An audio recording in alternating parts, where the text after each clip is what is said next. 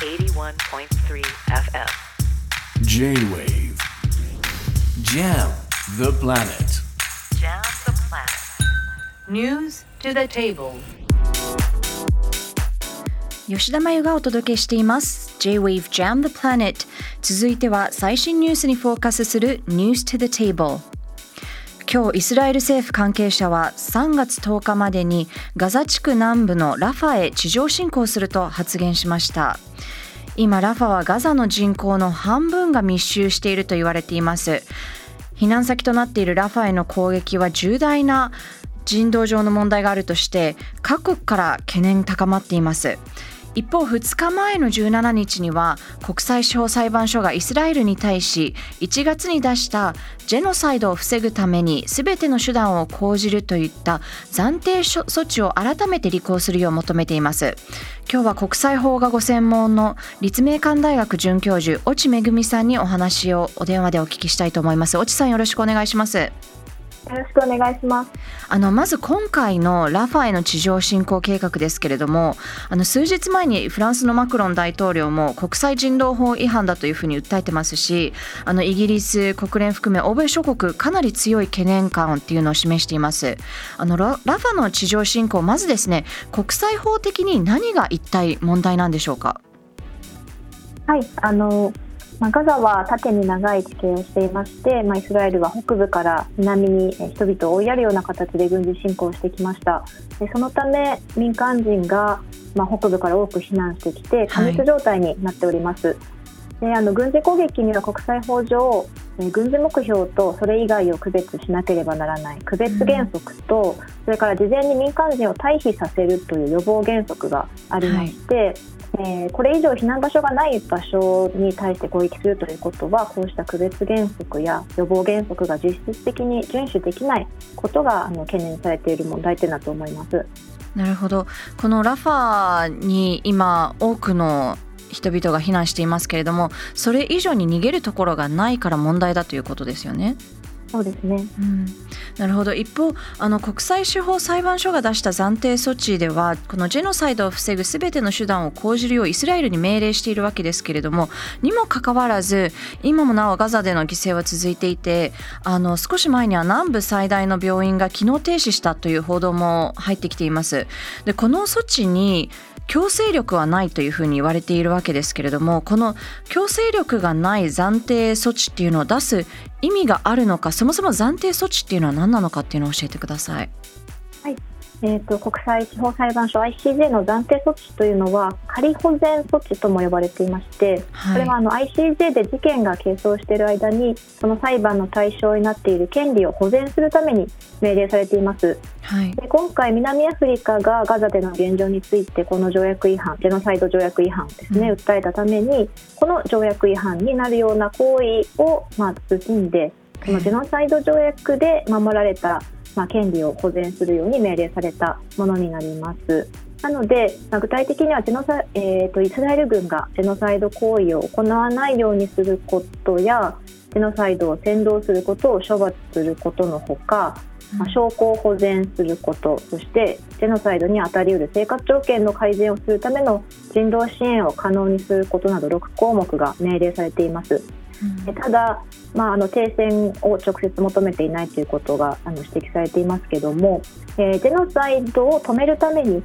必要なことをあのするようにという命令でありましてでこれがその具体的に、えー、軍事行動をするかしないかということと、まあ、直接関係するかどうかというところが、えー、問題になっていまして、えー、軍事行動それ自体が、まあ、ジェノサイドに当たるかどうかっていうのはそのジェノサイドの、えー、意図ですね特定の集団を、まあ、集団として破壊するような意識を持って行っているかどうかというところが問題になってきますものですから、はい、はい、あの軍事行動それ自体を、えーと、行わないような命令と、まあ、読めるかどうかというのがポイントで。えイスラエル軍としてはそのジェノサイド行為をまあ防止することの重要性っていうのは認識していると思うんですけれども、まあ、それがその軍事行動と直接あの関連してないと思っているえ場合はあの軍事行動それ自体を止めるというふうにはあの進んでいないように思われます。あのはい、強制力がないという点なんですけれども、はい、あの裁判所による法的拘束力のある命令なので基本的に従う義務があのありますが、まあ、国際法の制度の多くは物理的に国に何かを強制するような制度というのがないので、はい、えー、これがまあ強制をすることがあの物理的には難しいということなんですが、まあ、国際法をあの守るかどうかっていうのは周辺国の信頼に大きな影響を与えますのでイスラエルが国としてこの命令に従うかどうかということをあの重要な判断を迫られている場面になると思います。なるほどあの先ほどイスラエルの主張というのもおっしゃってましたけれどもあの実際今こうガザではもう多くの民間人が犠牲となっていて何千人もの子どもが犠牲となっていて一方でイスラエルは国際法にのっとっているというふうにずっと主張してきているわけですけれどもイスラエルの言い分としてはどのようなものなんでしょうか？はい、そうですね、まあ、武力紛争というのはそもそも国家の死活的な利益がかかっているものですし、まあ、そこでの正当な戦闘行為というのは国際法上も違法とはなっていません。で民間人の犠牲についてもですね、まあ、軍事的利益に対して過度でなければ違法とはならないこともありまして、まあ、イスラエルは今回の死傷者数ですねあの像の数になっておりますけれどもやっぱりこの較の対象といいますか天秤のもう片方に乗っているのが、まあ、人質救出そして、はい。ひいてはイスラエル国家の全体の安全というものをその天秤乗せてしまっていますからこの価値の重みから、まあ、今回の犠牲は過度ではないというふうに解釈しているっていうのが一つと、はい、もう一つはイスラエルはそもそもその全国民に徴兵義務がありまして、はい、まあ、全部の国民があの、まあ、軍事軍軍内部の規律とそれから国際人道法をあの知っていて遵守しているという形で規律がきちんと行き届いた軍を維持していると、うん、いうことを、まあ、対外的にも主張してきましたから、まあ、正面切って違法なことをしているだとか国際法を守らなくていいとかっていうような主張はあのこれまでしてこなかったので、うん、あのイスラエルの国内的にもあの法的な分析をした上で正当なものだという主張をあの続けていくのだと思われます。なるほど。この法的な主張ですけれどもあのそもそもイスラエルにとってはこのパレスチナは国家ではないというようなロジックもあるように思えるんですけれどもこれ国際法の観点から言うとこの辺りはどうなってるんでしょうか？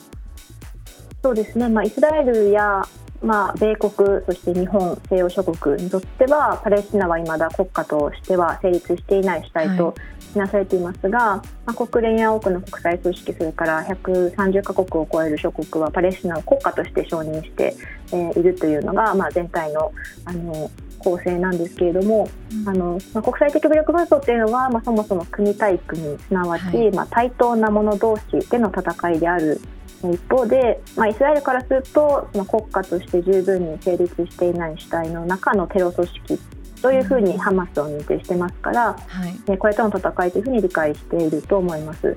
えしかし、イスラエルとしましても、まあ、今使用している武器だとか軍事行動の規模もあのものすごく大きなものなので、まあ、単なる法執行として説明しきることはやっぱり難しい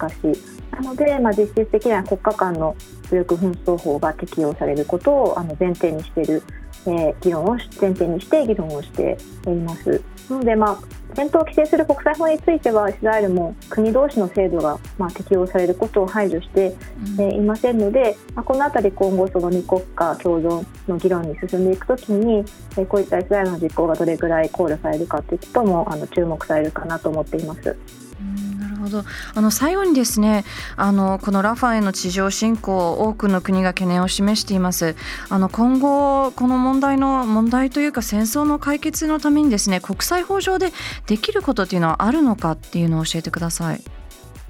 はいあのまあ、国際法はあのまあ、法制度っていうのは抑止ができるのが一番いいんですけれども、はい、まあ、基本的な機能としては、えー、事後の救済があの今後主の主な、まあ、焦点になってくると思います今動いている国際司法裁判所 ICJ にかかっている事件も、えーと、暫定措置は出ましたけれども本案というのはこれからの審理になりますしで判決がもし今後出た場合でイスラエル側が敗訴した場合は国家責任というものが生じて、まあ、具体的な賠償まで議論される余地があの発生するということになります。またあのえー、これは2022年の12月に国連がパレスチナ問題についてまた別のルートで ICJ の、えー、司法的な意見を求める、えー、動きがありましてこちらについても ICJ から、まあ、イスラエルが行っているパレスチナの占領政策一般全体について国際法上の意見をはっきり出すということがあの求められています。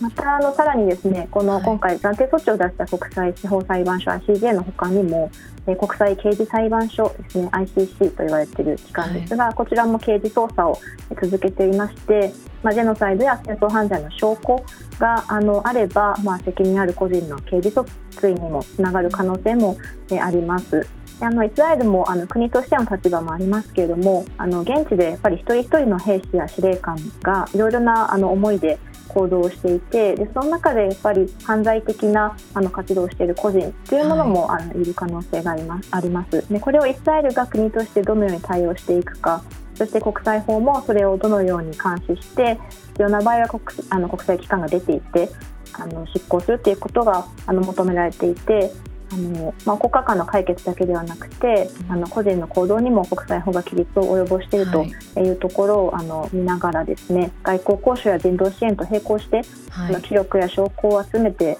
事後にまあ、あの法的な対応をしていくということがまあ求められているのかなというふうに思っております。はい、なるほど。この証拠っていうのが非常に大切になってくるわけですね。あのお忙しい中ありがとうございました。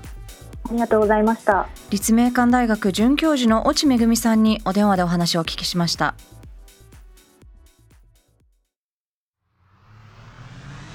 J-WAVE JAM the Planet